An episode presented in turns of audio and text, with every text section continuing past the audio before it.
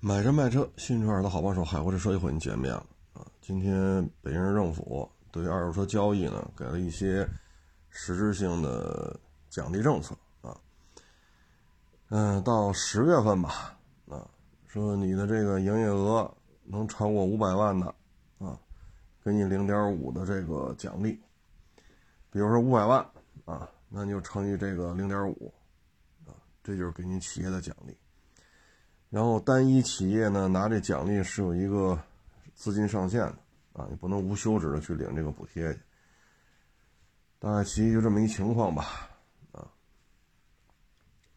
那你看五百万，哈哈你乘以零点五，啊，那这个也行，啊也行，二十五万补贴啊。但是这里边呢，它牵扯的问题是什么呢？现在之所以出这种政策，就是因为二手车的交易量大幅度下降。本来二月底三月初北京市场还是挺忙的，就是因为雪铁龙 C 六补贴九万啊，所以整个市场就全全乱了啊。然后是奥德赛啊，不是那什么来着？啊，对，艾力绅啊，艾力绅五万四，URV。是多少？六万八是吧？这一下全国的二手市场全都乱了。你看，你要拿尺子量，北京到武汉，这距离也有点远啊。它不像北京秦皇岛、北京张家口、北京唐山什么的，这距离有点远。但是呢，这个消息整个让国内的这个汽车市场，可以说固有的经营秩序全都乱了。那现在就导致没有人敢收车了，你收车也行，足够便宜。因为现在一个一个的主机厂在介入，价格战越打越邪乎。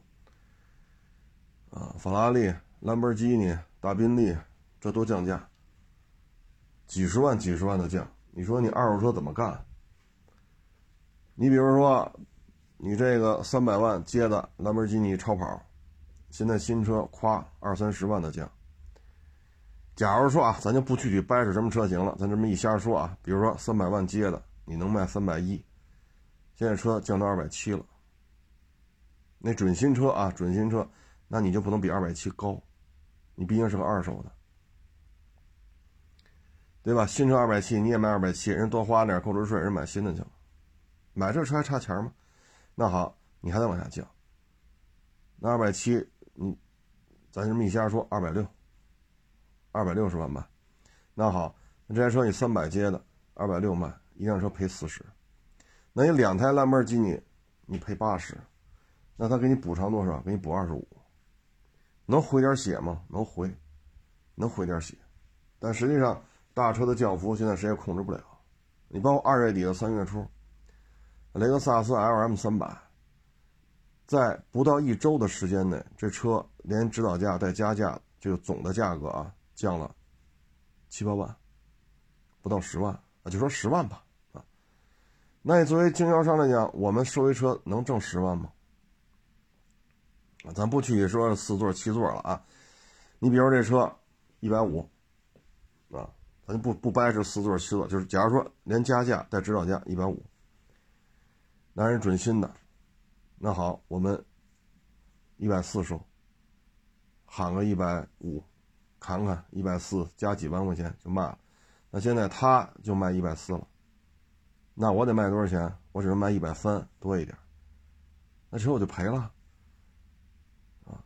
因为新车降了十万呢，那你要凑够这五百万，三台车差不多啊，欠点三台稍微差点啊，比如四台车吧。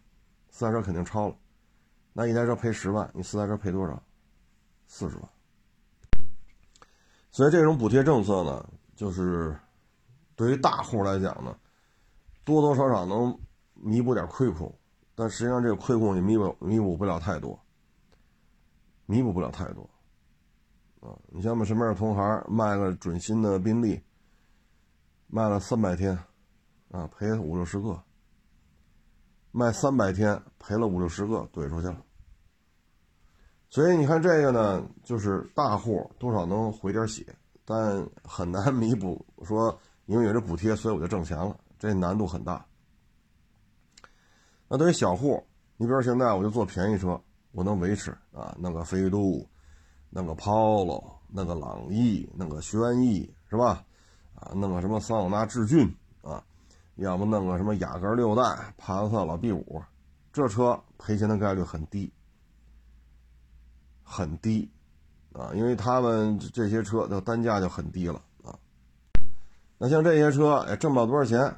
你看那帕萨特老 B 五啊，说三千块钱收一辆，四千块钱卖，还得说清楚啊，不包过户费，这包过户费就剩不下什么了。三千块钱收，四千块钱卖，对吧？过户费买家出，那就挣就挣一千。那你像这些散户，其实他是能活下来的，但是他要享受到这五百万的补贴。咱就这么说，就这帕萨特 B 五，他把北京啊所有帕萨特 B 五，你也甭管是二点零的、八气门、一点八 T 的，还是二点八 V 六的，甭管这是，你把所有北京的在马路还在跑的、还挂北京牌照的帕萨特 B 五，你全弄过来，什么大钢牙、小钢牙，不管了。这些车的市值都凑不够这五百万，所以说就是什么呢？这些夫妻店单干户，你是很难享受到这个这个补贴的啊。他并不是说你干了这个买卖，你就能拿到这个补贴，你必须凑够五百万，低于这个的人家不管啊。那现在这市面当中，只有收这些便宜车才能活下来。你真弄大车的，实际上有的确实按看着你一看小视频，所有的 A P P 打开全是他们家。你实际上是盈利吗？不盈利，就靠不停的融资、不停的招股东、不停的借钱在维持，看着很好，看着很美，人家拿钱霸榜啊！所有的 A P P 一打开都是他们家的，人有钱，但是挣钱吗？不挣钱。那现在补贴谁呢？就补贴他们了，大概就这么一情况。啊，那对于这些小户来讲呢，比如我今儿弄一个标致三零七，明儿我弄一个这个悦动，啊，后我又弄一个老凯越，啊，一点五六 AT 的，啊，再过两天可能弄一金杯，啊，这些车哪说你说哪个 值钱？咱别说二手车了，新车这玩意儿哪个是值钱，哪个算豪车？你能维持吗？你能维持？你能活着吗？能活着。这些才是二手车市场当中最重要的基石部分。而这些企业要拿到这五百万，理论上是可行的，实际上你根本拿不着。现在已经三月底了，啊，咱就取整月份吧，四五六七八九十，就七个月。七个月要做到五百万，啊，七个月做到五百万，你每个月要做到七十万的流水，啊，七十万的流水。那像这种老凯越、老悦动，是吧？什么三零七，啊，您再弄点什么帕萨特老 B 五，啊，什么老花冠，啊，这些车很难赔钱。但是你什么时候能做到单月这个做到七十万呢？你说这个帕萨特 B 五，比如三千收的四千卖，我做十台，三万块钱；我做二十台，六万块钱。我做二十台六万块钱，我挣多少？我挣两万。但是我流水多少？六万。就算以卖出价，以这个高价算，二十台也不过就八万。实际上，我弄得到二十台帕萨特 B 五吗？弄不着，啊，所以你看，这现在都大家都走低端车，不坐高端车，因为风险太大。你包括路虎、卫士加价、加价、加价，现在你去店里看看，加的还加得住吗？咔咔掉。那现在等于就是什么呢？再给做大车的、做豪车的，给他们再补贴，实际上小户是什么也占不着。对吧？四五六七八九十七个月，五百万，那每个月的流水就营业额不能低于七十万，啊，那你要做汉兰达行，每个月做个，比如说十五万一辆的话，你做五台六台，差不多就够。但汉兰达很难卖啊，很难卖啊！现在但凡但凡上点价的车都不好卖，所以你会发现呢，这个补贴政策呢，它只对于那些做豪车的，帮他们回回血，而这些做这些。便宜车的，你说我今儿弄个金杯，是吧？明儿啊弄个什么老悦动，啊，那你跟这个基本上没什么关联度了，啊，或者弄个马六，弄个锐意，啊，弄个索八，咱就多说点，说一辆三万，你要凑够七十万，你你得二十四辆才够啊，三万一辆的话，你凑够二十四辆。啊，你才能达到这个补贴。但是现在这种月份，现在谁还愿意收这么多车呀？再一个，你哪儿弄那么多老车去？全北京的锁班都让我收了，那也行。问题是我也没这本事啊。所以看这政策就能看出来，啊，对于这些单干户、夫妻店，这个是很难拿到的。啊，你说能拿到的就得坐点大车，但是坐大车风险又这么高。啊所以这个政策呢，你摘开看，它是有区别待遇，啊，呃，从这宏观的这个，从这从最近这两三年政策的这种发展方向来看，它要达到的是二手车必须规模化，必须规模化，但问题是这个行业从一二年、一三年到现在，这么多大资本。先后出现了很多规模化的二手车的这种平台，有谁到今儿盈利了？你从一二年、一三年从车一拍啊，到后来的这个那那什么瓜子、人人车，呃，优信啊，什么天天拍车，你看嘛，到现在谁说我这十年、八年、六年，我这个啊盈利没有问题？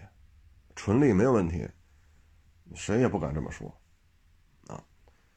那今天还有一个网友发了段视频呢，我一看又是那，就拍卖车的那个，啊，都快动手了，人把视频拍下来了，要这要那，跟这，嗨，咱就不说那些事儿了啊，就说你其实现在看，事实证明这个行业没有办法说做出规模化的，这个行业就是非标产业。但是从战略角度来讲，这么省事儿啊，弄几个大户，营业额一起来齐了，规范化、标准化，给点补贴齐了，大家都好都好办。但实际上这行业是这样吗？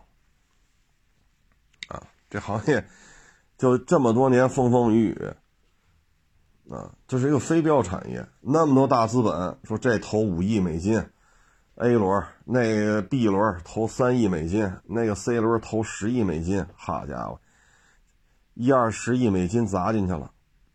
哪个现在说我没问题，我盈利了，我我还在扩张呢，我年年盈利，一八年、一九年、二零年、二一年、二二年，一直到今年，我就没有赔钱的时候。你找一个让我们看看，有吗？啊，所以现在呢，就是。对于将来来讲，散户像我们这都属于散户，啊，我们这都属于散户。现在这种形式就是能看得出来，就是散户将来的生存空间可能就照顾不到，照顾不到，啊，那你这事儿就不好弄了。那现在这个怪圈，咱从宏观上来讲，为什么现在二手车交易量下跌的这么厉害？就是因为。雪铁龙 C 六啊，包括 URV 什么什么艾力绅啊，呃，这五万那七万这八万那九万的哈。那现在你看见没有？新车拿钱一砸，市场乱了。然后其他厂家也不得不跟当地政府联合拿钱砸。那现在你砸我不砸，那你那车卖得动，我这四 S 店就没人。那好。如果咱当地有这个产业链，那行，那砸一砸。有的地方我这没有汽车主机厂啊，那这个当地的汽车四 S 店你就等死吧。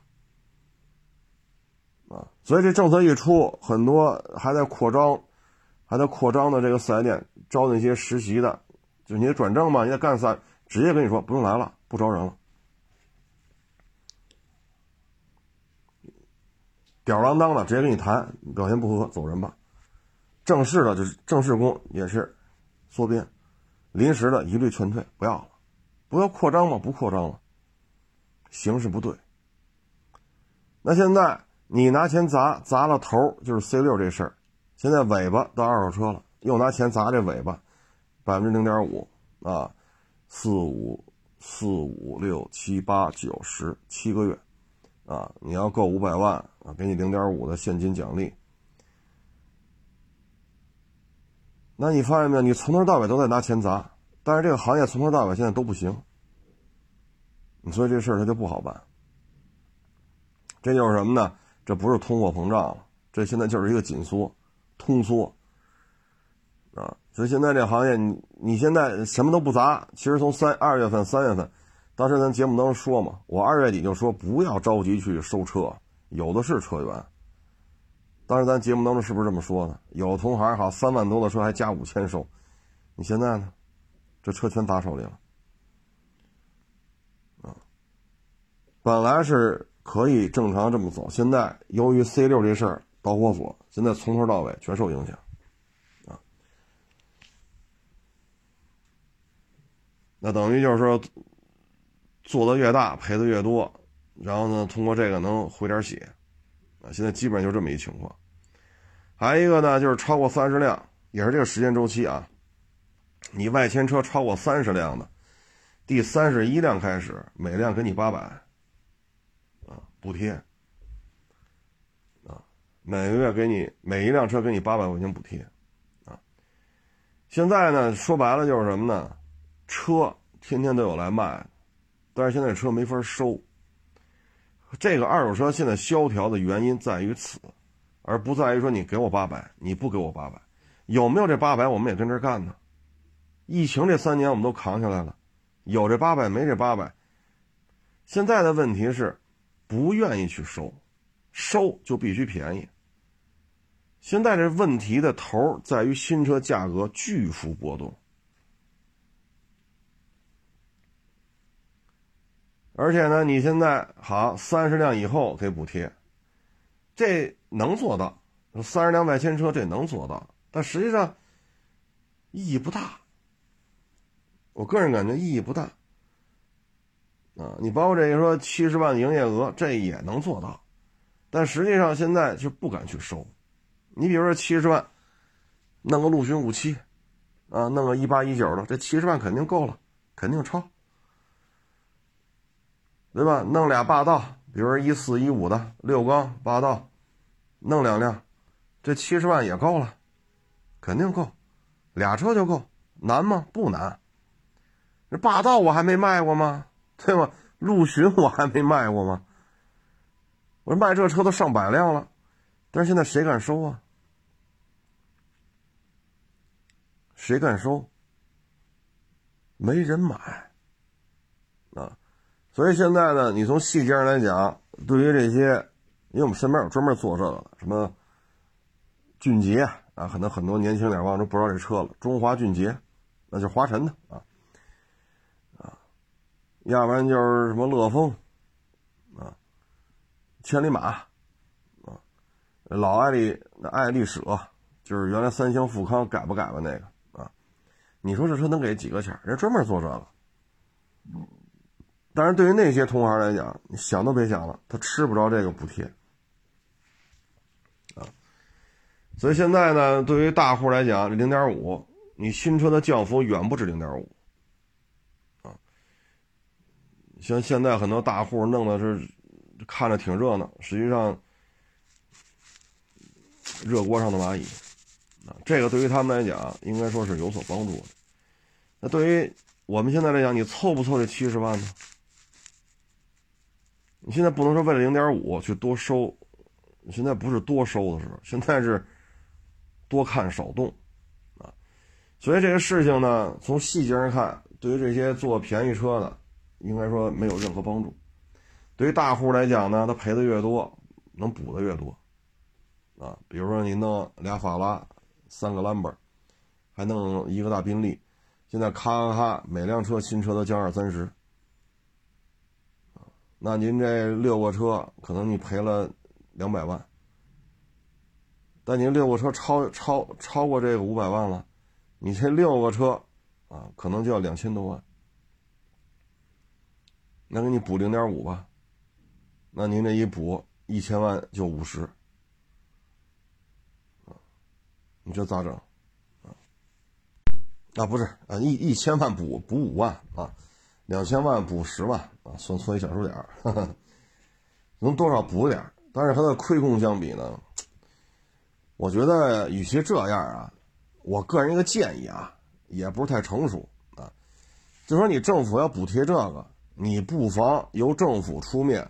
凡是像我们这些二手车贩子，你把这些车查出险记录、查保养记录，能不能政府出面把这费用给免了？我们查这些就不花钱了。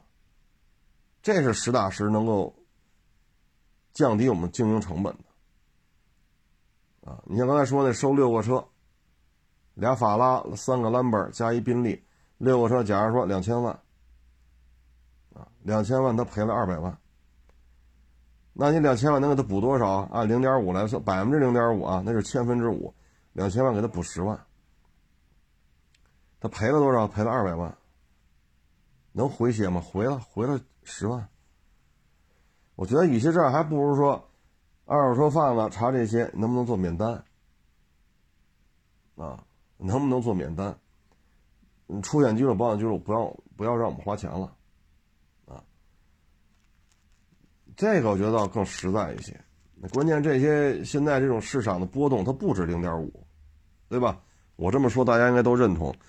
你价格的巨幅波动远超零点五，你像那 C 六九万，你说这是零点五吗？这新车多少钱？当然了，有补贴就说明两点：第一，国家在希望二手车行业能够茁壮成长；第二，也说明现在二手车交易确实够劲儿。要不然也不会这样，因为过户大厅没人，这是很直观的。过户量的快速快速萎缩，这后边就意味着没有人愿意收车，或者说收过来也卖不出去。啊，还是希望这行业能做大做强，但实际上这个行业真的不是一个说靠谁一统江山，啊，说像滴滴。是吧？网约车它这，是吧？或者说像美团、饿了么送外卖，人家算打下江山了。或者说像这个微信啊，人家这种个人社交软件在咱们国家这算打下江山了。二手车做不到这样，它就是个非标产业啊。其实现在那，你说手里几百辆车的，就过去这一年到现在。十四个半，就说十五个月吧，啊，还没到四月一号，就说十五个月吧。这十五个月，这些做大车的赔成什么样了？所以这个行业不是做大，这个行业是低成本运营。那你怎么让低成本运营能够健康的成长，而不是说你明知道他要赔，还要给他补钱，他越赔的越多，你补的越多，这是有点多多多多多少少是有点偏颇的。所以老百姓来讲，买车需要的是什么？需要的是车况好，别隐瞒车况。啊，消费者需要的是这个。但是现在他他的店都是豪华车，他的店展厅很大，他店车很多，和他的车车况一定如实如实相告，这之间没有等号关系，没有。要有的话，也不会说上法院几十几十次，不会的。但是现在，从宏观管理上来讲，做一些标杆企业，做大做强，然后规范化、标准化，对吧？规章制度给它捋出来啊，一二三四五六七八九十，规章制度上墙。这个管理的角度来讲，是这种想法是对的。但实际上这是一个非标产业，否则的话，从一二年、一一年车一拍到现在，多少平台进入？咱原来说过这事儿，把花乡那块地买下来，那不是南三环外吗？对吗？南四环里边紧挨着南四环辅路，南南三环外，南四环里，这几十亿美金这块地就买下来了，你全给它盖成小洋楼，啊，五层带电梯，最靠南的五层带电梯，然后七层带电梯，九层带电梯，十一层带电梯，一梯两户，人车分离，带一些人工湖、人工水系、人工的绿化，十万一平能卖出去。那是南三环外新楼盘，现在。北京楼盘很多，但是越靠市中心越没有地，都开发多少年了？这儿正好有块地，你也没有什么拆迁成本，一大片都是简易房，就俩就俩豪车厅，算是永久建筑。你扒拉它重新弄，这不这这这钱够了。但是你几十亿美金花下来，这么多年过去了，有什么盈利的心得吗？盈利的心得，各位啊，盈利的有吗？啊，所以这个行业很难做成这样，而且你要让规范二手车的流通，你应该把它的保养记录和保险记录，这个应该由国家出面去给它做一个统一，啊，你现在查出险记录，查这家公司的，你给这个渠道查花了钱了，你再给那家花了钱，你发现两家出险记录还不一样，你让我们也很懵啊。我们也弄不清楚到底花多少钱这事能查完。中国这么多家保险公司，你这不是让我们也很头疼吗？报保养记录，这回花钱查了，给这家和那家，你你发现两家保养记录还不一样，你让我们怎么办？我们也很困惑，能不能国家出面把汽修厂的数据统一化，四 S 店的数据统一化，交通队事故科的电话？所记录的这些交通事故，也要把它和这个汽修厂的四 S 店的这三方数据一定要统一，最后再加上保险公司，这四方的数据由国家出面给它做一个标准的渠道。我们说花钱找国家买这个信息，我们觉得省事儿，因为你国家出面了，所有的汽修厂、四 S 店、保险公司、交通队，你把关于车的这些事儿大家的号全都确认了，我们倒愿意花这个钱。啊，所以我们不能说新车卖不动，给新车砸俩钱；二手车卖不动，二手车砸俩钱。那这老是滞后的，老是在滞后，啊，你真是说让这行业健康发展，就像刚才我说这个四方数据由国家出面统一化，我愿意花钱，花完钱之后你就告诉我吧，汽修厂都去过哪儿，四 S 店去过哪儿，保险公司出过险没有？啊，交通队。这车在交通队那有没有事故记录？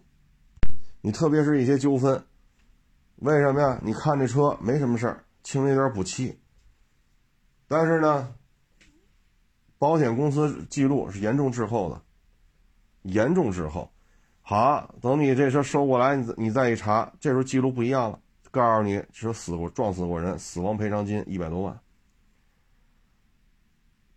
所以说，由由由国家出面弄这些事儿，其实是比较好的，啊，当然了，咱这也是一瞎说啊，因为咱这个没占那么高的高度。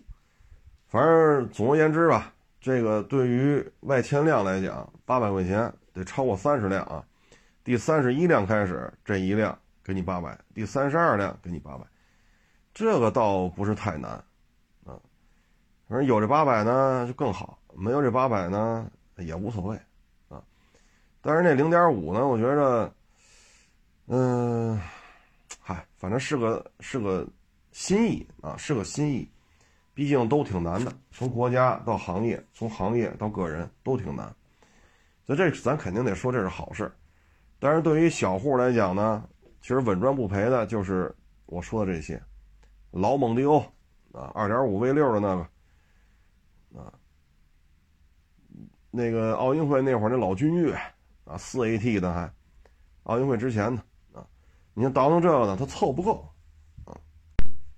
但是赔钱呢，确实也也比较费劲，所以有时候你不能说看这行业，哟，你看人家 G 六三、法拉、兰博，哎呦，这奢华的展厅，你算过房租吗？你算过水电费吗？你算过这些小姑娘、小小子穿这工服多少钱吗？你看我们身边有这个的。就长得，嗨，连停车场的钱都不花，找那不花钱的停车场放几辆车，人家也不少卖啊，一个月几十辆，不少挣。该买房买房，该买好车买买好车，人自己开啊。该买房买房，该买车买车。你看弄这些车，人家什么都不耽误啊。其实这样的做买卖是是最稳当的。你真弄来个什么准新大霸道、准新大陆巡，那反而给我们打电话了啊。我们这儿弄个什么啊，什么这个什么一零年的比亚迪 F 三啊，什么零八年的雪佛兰乐风啊，就这个我们还得给我们还得给他打电话。人家做这个其实挺稳当的，啊，所以你看到那些奢华的展厅啊，加一百、一百辆、二百辆、三百辆，其实背后有多难自己知道，其实就那样的反而不赔钱，啊，该买什么买什么，人小日子过得很滋润，啊，很滋润，啊，这车两千来的卖三千，三千来的卖四千。人一个月卖个是二十辆，就这点事儿，两万块钱到手了。啊，捎带手弄几个大点的啊，比如弄个呃零八年的 A 六，弄个什么零九年的宝马五，啊，这这就不是三千五千的事儿了，这可能几万块钱一辆，稍微得沾吧沾吧点一辆车沾吧个三四千的，那小日子过得不错，啊，行业的现状是这样。啊，国家的想法呢是那样，这之间呢，就看怎么能够让新车的价格稳定住。新车价格稳定住，就不需要你从头到尾到处拿钱都去给补贴。如果所有的行业从头到尾都要拿钱去补贴的话，那其实不补贴和补贴效果是一样的。我举个例子，说我们上我们上学的时候，没有人请家教。那所有孩子都是野蛮生长，一放了学，爱干嘛干嘛去。人有那懂事的回家学习去了，我们这个傻乎乎的河里边抓鱼、抓乌龟、抓王八、抓蛇、掏鸟窝，啊，弄蚂蚱，要不然地里撅高粱杆当甘蔗吃，高粱杆有点甜味儿，啊，就我们认为这就是好吃的。甘蔗不得花钱吗？地里揪根那个高粱杆啊，净干这个，那人家。就回家读书去了，所以人家学习就好，我们学习就不好。那现在所有的孩子都请家教，那学习好的在家教的这种教育之下，人学习还是好。像我这样的，如果请家教，学习还是不好。当所有家长都不花钱请家教的时候，效果是一样的；当所有家长都花钱请家教了，学习好的学习不好的还是一样，效果啊，我说效果还是一样。你明白这意思吗？所以现在这行业，如果说从头到尾都要需要拿钱砸，那其实应该考虑的问题就是什么呢？这个新车价格不稳定，后面的事儿都不好办。现在应该解决的是怎么让新车价格稳定啊？比如说价格战就到三月份，不要再打了。你该怎么降怎么降，降完之后维持这些就完了。那现在谁说不好？谁也说不好。像各地政府。或者说各个主机厂自己在这折腾，你现在就出现一问题，你比如说雪铁龙 C 六降九万，那好，现在标致四零八叉就那个凡尔赛的标志版，四零八叉现在公布预售价了，十大几万，那现在你自己这车怎么卖？四零八叉这是新车吧？杆新杆新的新车，还没上市呢，现在预售价。C 六优惠九万，你这车怎么卖？你包括五零八 L，C 六优惠九万，五零八 L 怎么卖？你现在这个恶果就开始显现了。是标不一样，五零八 L 是那个标，C 六是这个标，这确实不是一个标，但其实不就是一家的吗？PSA 集团的吗？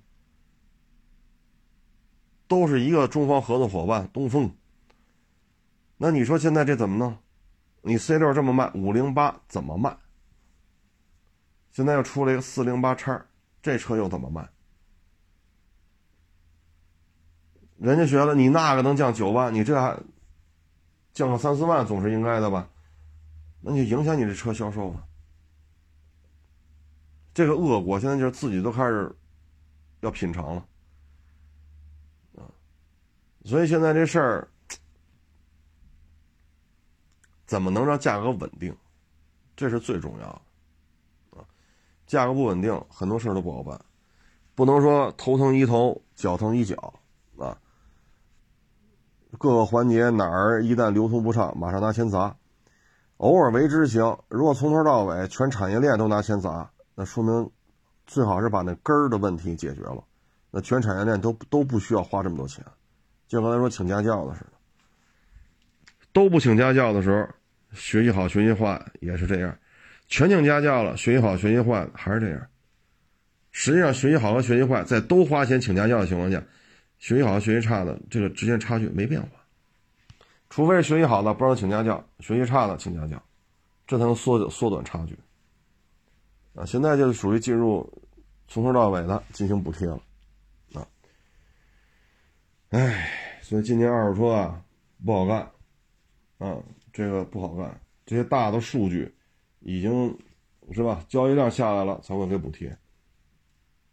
为什么交易量下？因为新车不稳定，都不愿意收车，消费者也不愿意卖。呃，消费者也不愿意买，不是不愿意卖，天天都有卖车的，消费者不愿意买，车行不敢收，那让新车稳定了吧？那新车没办法卖不出去，库存压力大。你说减产吧，那减产又牵扯到多余的人怎么办？现在就业形势就这样，多余的人你说怎么办？一句话，都滚蛋吧，不能这样吧？于情于理都不能说。都不能说不干滚蛋，咱不能这么说。那你说企业怎么办？你说咱自己家里说有一个人失业了，就跟家待着吧，找不着工作，先先先待俩月没事，不就三顿饭吗？这一这个主机厂一旦说产产能大幅度下降，那可能多出来人就是几千人，上下游产业链相关的那可就上万人了，这些人的家庭怎么办？咱于情于理，咱都不能说不干滚蛋吧？咱不能这么说，也不能这么做。那你说这咋整？所以这事儿就就就是这么一个现状啊，就这么一个现状。所以今天的车市呢，哎呀，怎么说呢？只能说是看一步，走一步，啊，只能是多看少动。你就现在这么萧条，交易量这么低，你手里再弄个三五十台、七八十台，这事儿其实并不好办啊。你特别是那些大车，现在可能也就 G 六三稍微稳定点了，跌无可跌了。但是手里有的这些宾利、法拉、兰博，包括你之前收的这些 G 六三，包括 LM 三百，包括一些迈巴赫车型，你现在。谁敢保证说我一个月之内就能卖出去？过户量下降这么多，就证明没人来买。你要一个月之内卖不出去，就别说一个月，像 L M 三百，七天降十万，你就必须今天收了，七天之内卖出去。但七天之内没卖出去，十万没了。唉，所以这就是现在的这么一个整个这么一个现状。补贴肯定是好事儿的，说明国家、说明政府还关心这个行业，希望这个行业好起来。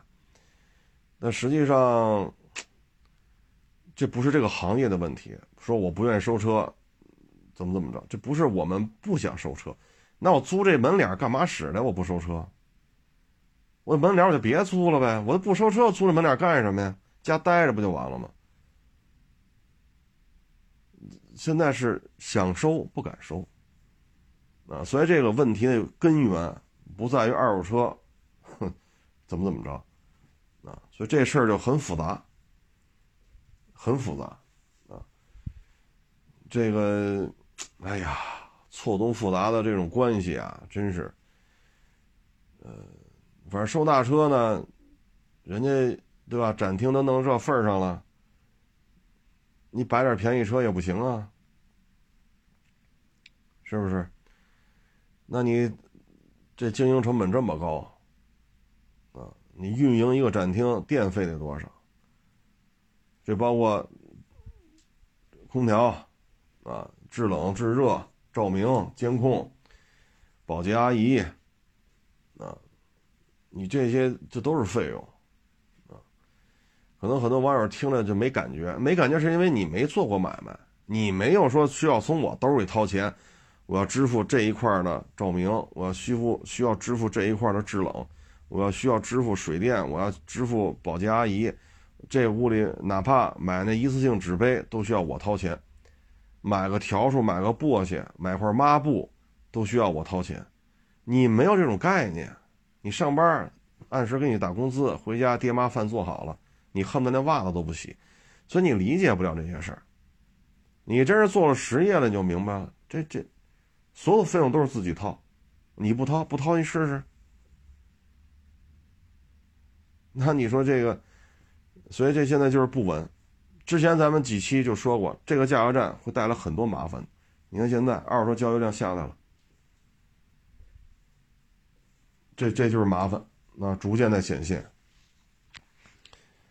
所以今年我看通货膨胀这事儿有难度啊，啊，通货膨胀这事儿确实有难度，你包二手房，现在奔着十万零八千套，啊，高歌猛进。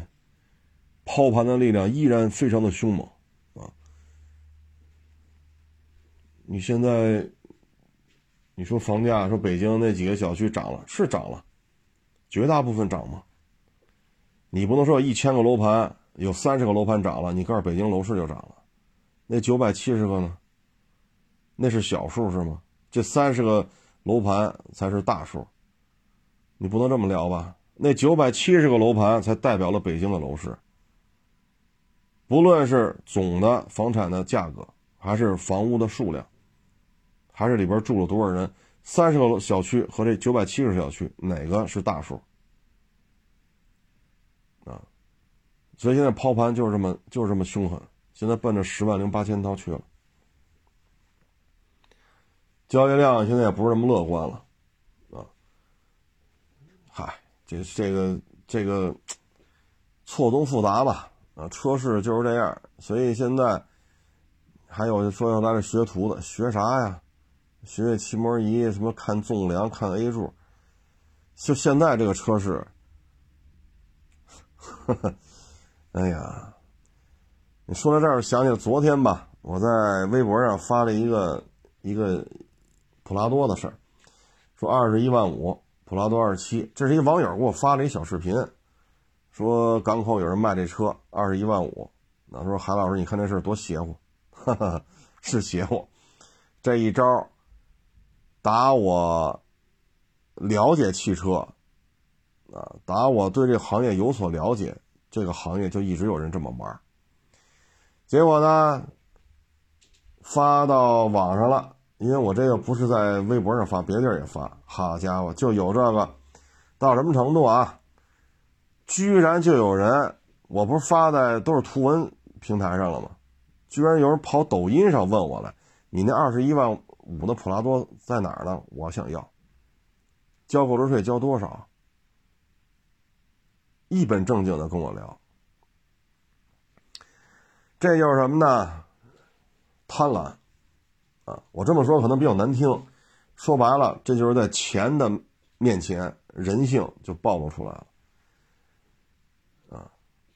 所以，为什么港口这抓不完呢？年年抓，月月抓，这么多人进去了，为什么就抓不完？就是因为不够用的。为什么这不够用的呢？就是因为你随便一发，就一堆人上赶着找你。所以这也是车市当中很多案子的最关键的一个点啊。因为在港口这种事儿看多了。啊，那警察都问：“这新车卖这价？二手车市场上卖二十一万五的普拉多，那都是多大车龄的？你没了解了解吗？”那警察都无奈。那你说他报了警了，这事儿也发生了，警察也得管呢。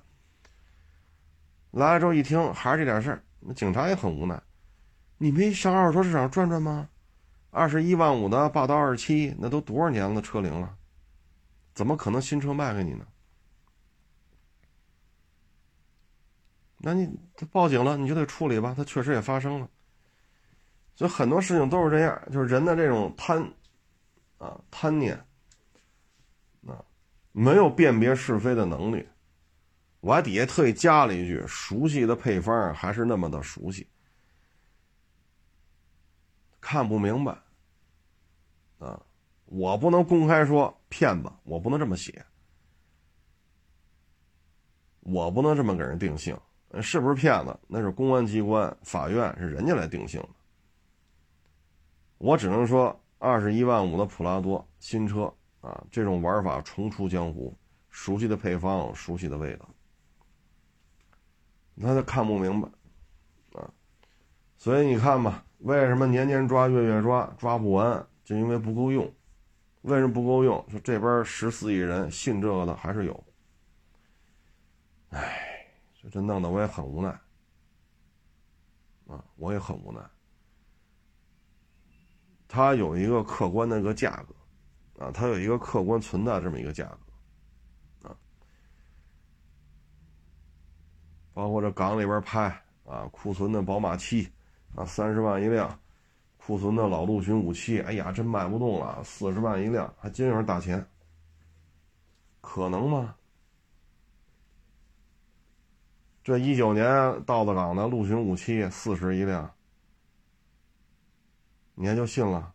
你还打了定金，几万块钱打过去了，这能让你开走吗？这他妈不是常识问题吗？不行，他就理解不了了。啊，他这时候他就理解不了了。他认为这便宜我得占着，我不能让别人占着。那这便宜我不占，我他妈缺心眼儿。这便宜我必须占着。啊，这便宜占不上，我智商有问题。那你就交钱吧。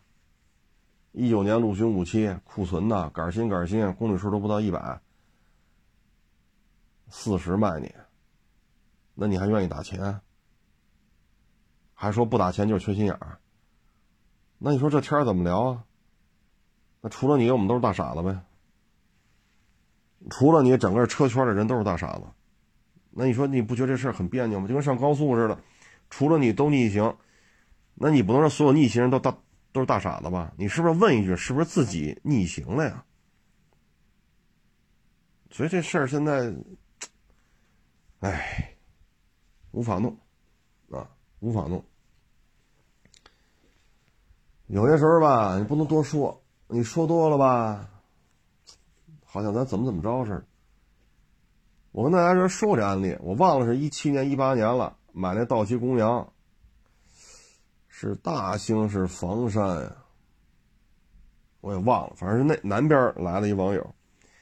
非说能上小专手续，在北京上了北京牌之后，这台道奇公羊就跟小客车一样，然后是加几万什么这个那的。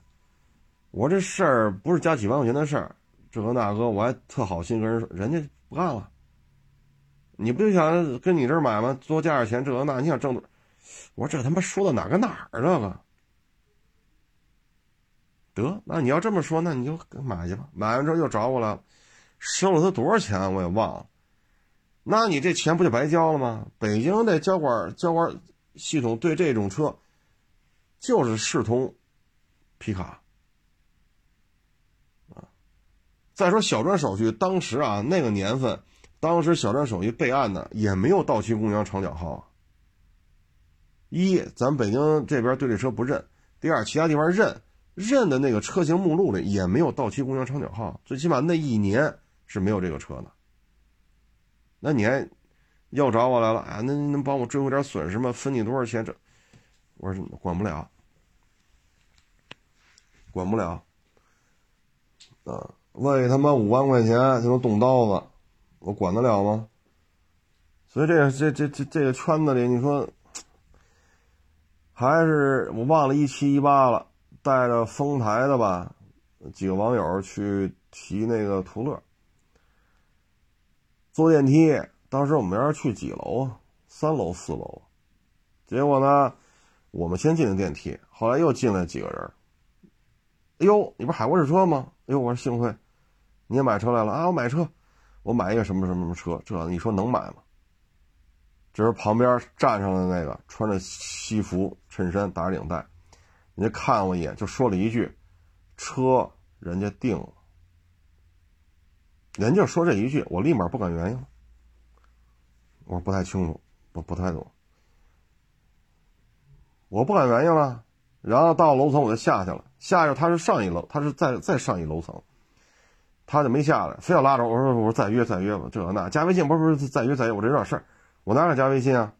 不敢了。然后我就带着这几个小哥们去那个途乐大本间提途乐去了。